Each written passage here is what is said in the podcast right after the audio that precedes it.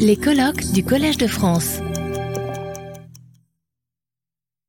Mesdames, Messieurs, chers et chers collègues et amis, nous sommes ravis de vous accueillir ce matin au Collège de France pour cette journée d'hommage à la personne, mais aussi à l'œuvre de Mireille Delmas-Marty.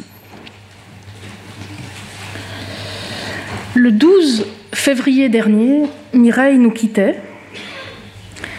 L'émotion suscitée a été vive. Elle a aussi été générale. Générale parce que s'élevant de tous les corps de la société civile, de tous les domaines du droit et des quatre coins du monde. Cette émotion largement partagée, et votre présence ici ce matin le confirme, est en fait à l'image de son œuvre et notamment du projet d'un droit commun qu'elle aura défendu dans tous les sens du terme, avec toute la détermination qu'on lui connaissait, et jusqu'à son dernier souffle. Un droit commun tout d'abord au sens d'un droit accessible et au service de tous, et non pas des seuls juristes. Un droit commun ensuite qui le soit également aux différents domaines du droit, malgré la spécialisation croissante des juristes et enfin un droit commun à tous les peuples du monde, unis dans leur diversité, ce ius commune universalisable auquel elle aura consacré son dernier grand projet éditorial. Née le 10 mai 1941 à Paris, Mireille Delmas-Marty s'est lancée alors qu'elle était jeune mère dans des études de droit. Elle obtient son doctorat en 1969 à l'université Paris II Panthéon-Assas, puis l'agrégation de droit privé et sciences criminelles en 1970. Il y a beaucoup de chiffres et en tant que Suissesse, je dois être prudente. Sa carrière d'enseignante commence en 1967 comme assistante à la faculté de droit de Paris. Elle se poursuit en tant que professeure des universités, d'abord à Lille 2 de 1970 à 1977, puis à Paris 11 de 1977 à 1990, et enfin à Paris 1 de 1990 à 2002. Membre de l'Institut universitaire de France entre 1992 et 2002, Mireille Delmas-Marty est élue ici, au Collège de France, en 2002, comme titulaire de la chaire Études juridiques comparatives et internationalisation du droit. Une chaire qu'elle occupera jusqu'à sa retraite en 2011. La création de cette chaire, et Pierre Corvol nous en reparlera tout à l'heure, se fait au terme d'un siècle au cours duquel le monde et son droit ont fondamentalement changé.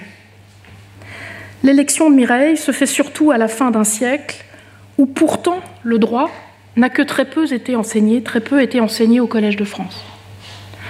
Le droit a en effet disparu des enseignements du Collège en 1919, même s'il a fait une brève et importante réapparition entre 1979 et 1989, grâce à la chaire de droit international de Jean-René Dupuis.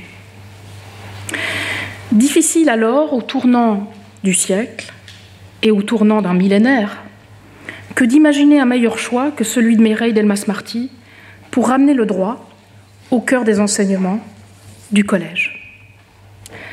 Interrogée sur son parcours académique, Mireille Delmas-Marty disait en 2020 qu'après avoir longtemps hésité entre des études de biologie, de médecine et de chinois, elle s'était rabattue sur le droit pour des raisons pratiques. Selon ses dires, elle a depuis toujours gardé cet éclectisme, et je la cite, le goût d'explorer des champs juridiques encore en friche, des domaines à peine émergents. Fin de citation. On pensera ici bien sûr à ses travaux pionniers en droit pénal des affaires, en droit pénal européen et international, mais aussi plus tard en droit du vivant et des biotechnologies, ou encore, dernièrement, en droit pénal de l'environnement. Pour reprendre sa formule, Mireille disait avoir, et je la cite à nouveau, consacrer l'essentiel de ses travaux à un droit qui n'existe pas, ou pas encore. Fin de citation. Il est aisé de comprendre dès lors pourquoi Mireille aimait à appeler, en référence à Gaston Bachelard, aux forces imaginantes du droit. Et c'est d'ailleurs pour cette raison qu'il nous a paru indiqué de placer cette journée d'hommage à Mireille Delmas-Marty sous le signe de l'imagination. Certains de ses collègues pas tous, mais beaucoup, certains de ses collègues au Collège de France et au-delà, ses collègues avec lesquels elle avait plaisir tour à tour à imaginer ce qui n'existe pas ou pas encore, puis même à le réaliser, ont accepté de se réunir ce matin et toute la journée d'aujourd'hui pour poursuivre ce travail en sa mémoire. Mireille aurait en effet certainement souhaité un hommage imaginatif, prospectif, créateur et peut-être devrais-je ajouter gay. Dans sa leçon inaugurale au Collège de France en 2003, voici ce que Mireille nous disait au sujet des forces imaginantes du droit, et plus particulièrement au sujet du travail d'imagination de la comparatiste qu'elle était. je vous ai replacé cet extrait ici à l'écran pour faciliter la lecture. Nous avons sans doute besoin de ce que Bachelard appelait les forces imaginantes de l'esprit, qu'il plaçait selon deux axes. Les unes, écrivait-il, s'amusent du pittoresque, de la variété, de l'événement inattendu. Quant aux autres, elles creusent le fond de l'être, elles veulent trouver dans l'être à la fois le primitif et l'éternel. N'est-ce pas d'écrire le travail du comparatiste? Curieux de découvrir l'extrême variété des systèmes de droit, il creuse aussi parfois, cherchant par-delà la diversité, quelque chose sinon d'éternel, du moins d'universel ou d'universalisable. Mais le rêve des comparatistes se heurte alors déjà à la violence des guerres, et c'est au droit international dans ses formes les plus innovantes, qui n'identifie plus le droit aux seuls États, qu'il revient depuis un demi-siècle de donner existence juridique à l'universel. On ne peut le promettre, mais on doit plus que jamais l'espérer, à condition de ne pas diviser les forces imaginantes du droit. Cet ensemble, dans cette dialectique alerte chère à Bachelard, qu'elles peuvent nourrir l'imaginaire en travaillant sur la diversité des formes apparentes, tout en descendant dans le germe de l'être pour trouver la solide constance et la belle monotonie qu'il attribuait à la matière. Autrement dit, et on retrouve ici le projet de la chaire de Mireille, c'est seulement si le droit international se nourrit de l'histoire et du droit comparé, et si la méthode comparative intègre les avancées du droit international, que les mouvements en cours pourront s'inscrire au-delà des bouleversements présents dans un nouvel humanisme. Humanisme, le terme était alors lancé. Il devient bien sûr humanisme juridique dans l'œuvre de Mireille Delmas-Marty. Tour à tour, et les deux mouvements sont importants, un humanisme qui émancipe l'humanité par le droit, mais aussi un humanisme qui place ce droit au service de l'humanité. Femme d'esprit autant que d'action, Mireille a en effet toujours été soucieuse des injustices faites à l'humanité, et plus généralement de tous les symptômes de ce qu'elle désignait dans sa leçon de clôture, de pratique de déshumanisation. C'est ainsi qu'elle s'est toujours engagée, et vous le savez bien toutes et tous, pour les plus vulnérables. Qu'il s'agisse des plus pauvres, des sans-papiers, des réfugiés climatiques, des victimes de crimes contre l'humanité, du vivant non humain et notamment des animaux et de l'environnement naturel, ou encore plus récemment des générations futures. Cet engagement, elle l'a poursuivi au sein d'institutions académiques, mais aussi en dehors, parce que l'idée même d'une frontière entre les différentes formes de savoir et d'institutionnalisation de ces savoirs lui était étrangère. Ce combat, elle l'a mené seule, avec son époux ou encore avec d'autres compagnons de route au sein d'organisations comme ATD Carmonde, l'Observatoire Pharos du pluralisme des cultures et des religions, ou encore le château de Goutla. L'un des combats de Mireille aura été celui de la protection de la liberté, de toutes les libertés, contre l'invocation d'un droit à la sécurité, devenu lentement mais sûrement premier des droits, et contre toutes les dérives autoritaires de la société de vigilance. C'est ainsi ce qui l'anime dès 2001, au moment du renforcement de la lutte antiterroriste et de la lente banalisation du calcul en matière de droits fondamentaux, de la mise en balance quantitative des intérêts et de la priorité donnée à l'intérêt du plus grand nombre. Elle reprendra ce combat dès 2020 face aux mesures de surveillance et autres restrictions à la liberté de mouvement mises en place au nom de la santé publique et de l'anticipation du risque sanitaire à tout prix. Dans sa leçon de clôture, Mireille Delmas-Marty revenait d'ailleurs sur les forces imaginantes du droit pour souligner l'importance de les maintenir actives et de ne pas les enfermer dans le paradigme du tout sécuritaire et dans la gouvernance de la peur. Et je ne résiste pas à nouveau à la citer ici, et je vous ai à nouveau placé cet extrait à l'écran. transformer le concept de responsabilité en processus dynamique de responsabilisation et mettre en place des processus d'anticipation, c'est faire appel ce que j'aime nommer les forces imaginantes du droit, de manière à concevoir une dynamique. Cette dynamique ne doit cependant jamais faire oublier la finitude humaine, car nos capacités cognitives ne sont pas illimitées. Nous ne sommes pas capables de tout contrôler. À vouloir anticiper tous les risques et protéger contre tous les dangers, le droit entretiendrait une culture de la peur, favorisant ainsi l'avènement des régimes autoritaires, voire totalitaires. Il reviendra peut-être au droit en devenir de réconcilier les deux principes, de sorte que la peur devienne solidarité face au risque et que la responsabilité s'ouvre à l'espérance. Fin de citation. L'espoir et la solidarité au lieu de la peur, vous l'avez entendu, face à l'adversité, et une confiance inébranlable en la boussole de l'humanisme juridique, voilà bien ce qui caractérise l'œuvre de Mireille Delmas-Marty. Personnalité atypique, elle n'aura cessé de nous surprendre et de forcer l'admiration.